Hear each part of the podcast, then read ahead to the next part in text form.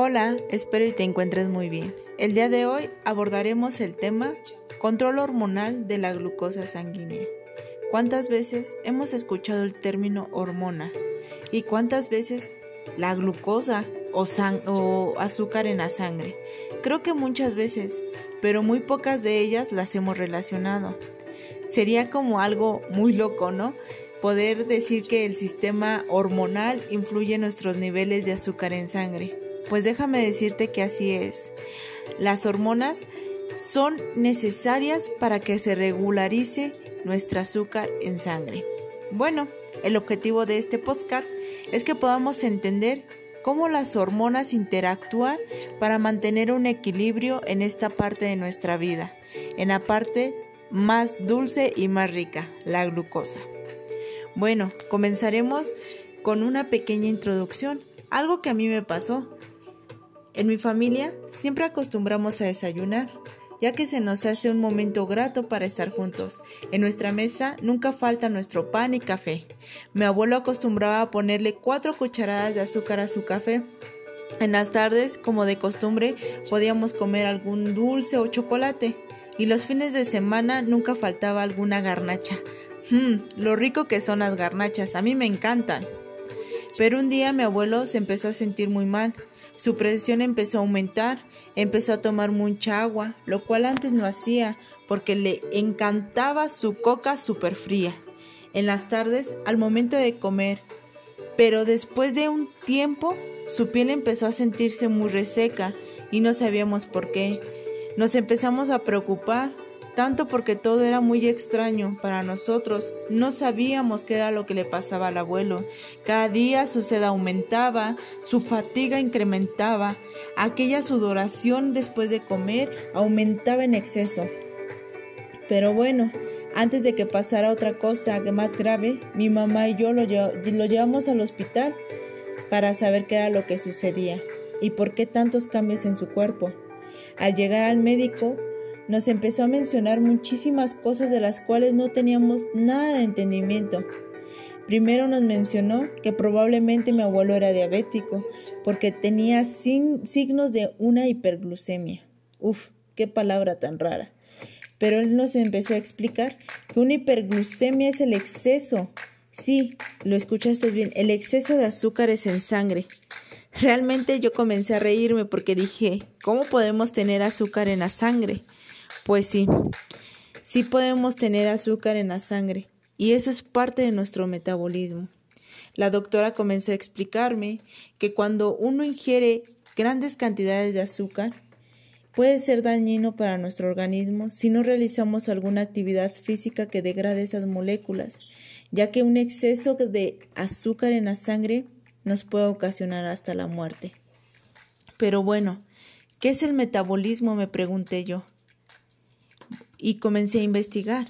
El metabolismo es un conjunto de reacciones químicas controladas mediante las cuales podemos los seres vivos realizar un cambio de naturaleza de alguna sustancia para obtener los elementos nutritivos y las cantidades de energía que se pueden llegar a requerir para procesos de crecimiento, desarrollo, reproducción, o simplemente para tener energía en nuestro cuerpo.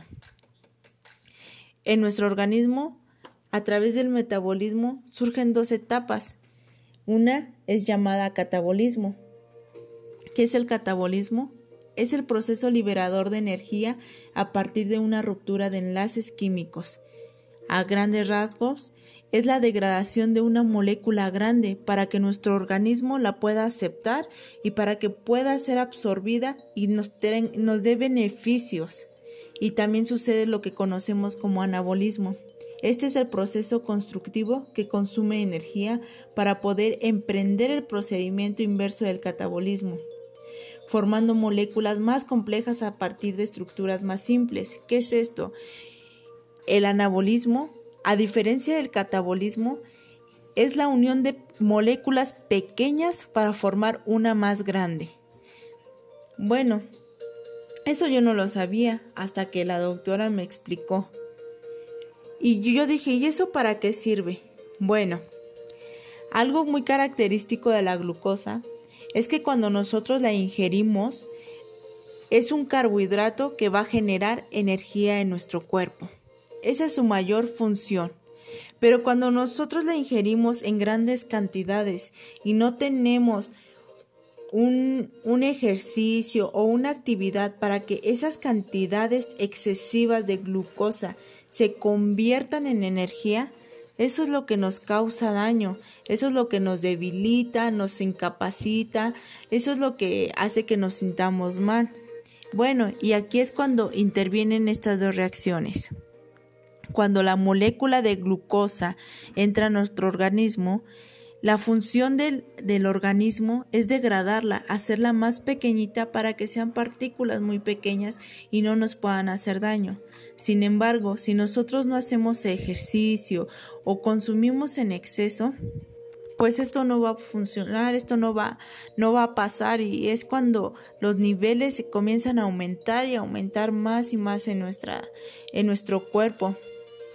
Pero para eso tenemos una gran amiga, una que es nuestra superhéroe, una hormona fantástica que se llama insulina.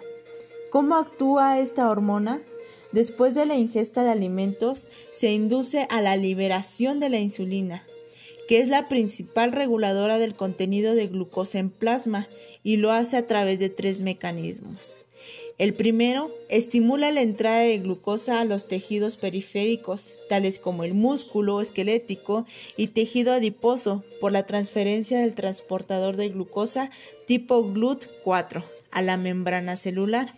2. Promueve el almacenamiento de glucosa en forma de glucógeno en el hígado. 3. Inhibe la secreción de glucagón de la célula pancreática, evitando así la producción de glucosa hepática. Así es como actúa esta hormona. Es súper fantástica, porque cuando nuestro organismo ya no da para más, ella es la que actúa, ella es la que comienza a destruir esas moléculas grandes y feroces de azúcar que nos quieren hacer daño. Es ese soldadito que cuida a nuestro organismo de sufrir esos niveles tan excesivos de, glucosa y que pueden traer no solamente un daño a la sangre, sino un daño renal, un daño hepático, un daño en nuestra vista. Pero ¿qué pasa cuando nosotros no consumimos alimentos? Tú te has de preguntar o has de decir, ay, pues no tenemos glucosa y ya no hay azúcar y si hoy como en exceso azúcar, ya para mañana no como nada y pues ya, ese azúcar desaparece. Pues no, déjame te digo que eso no sucede. Cuando nosotros estamos en ayuno, el hígado mantiene los niveles de glucosa en la sangre, lo cual ocasiona que se rompan las reservas de glucógeno. Asimismo, durante el ayuno aumentan los niveles de la, de la hormona llamada grelina. ¿Qué es lo que hace esta hormona? Esta hormona es un potente estimulante para el apetito, ya que es la única hormona ahora conocida que puede llegar a provocar un efecto o una estimulación para que el propio organismo genere su propia glucosa, porque un organismo sin glucosa sería muy difícil de que sobreviva, ya que recordemos que la glucosa es ese motorcito para que tengamos energía. Entonces cuando nosotros estamos en ayuno, nuestro propio cuerpo comienza a generar la su, glucosa y pues sigue siendo el mismo efecto. A lo mejor tú piensas que si no comes ya no vas a tener azúcar y todo está solucionado. Y créeme que estamos en un gran error porque aunque nosotros tengamos lapsos muy, muy prolongados de ayuno, nuestro cuerpo sigue generando glucosa. Y bueno, como te podrás dar cuenta, la glucosa es, es, muy importante para nosotros, para el funcionamiento de nuestro organismo, pero también hay niveles que nosotros no podemos rebasar para que no haya afecciones en nuestro cuerpo. Y cuando esto pasa es cuando actúa nuestra grandiosa insulina, esa hormona tan poderosa que nos ayuda a degradar esas grandes partículas de insulina. Y bueno, te pudiste dar cuenta que el sistema hormonal no solamente influye en nuestro sistema reproductor o para que se nos engrose la voz, para que salga vello púbico. No, no, no, claro que no. El sistema hormonal es muy importante para todo el funcionamiento de nuestro cuerpo. Y así como nos ayuda a crecer, también nos ayuda a mantener esa estabilidad de salud que nuestro cuerpo necesita. Espero y te haya quedado claro o espero que a lo mejor hayas solucionado algunas de las preguntas que mucho tiempo te hiciste y no tuviste contestación. Sin más por el momento, te agradezco tu atención y espero sea de gran utilidad. Gracias.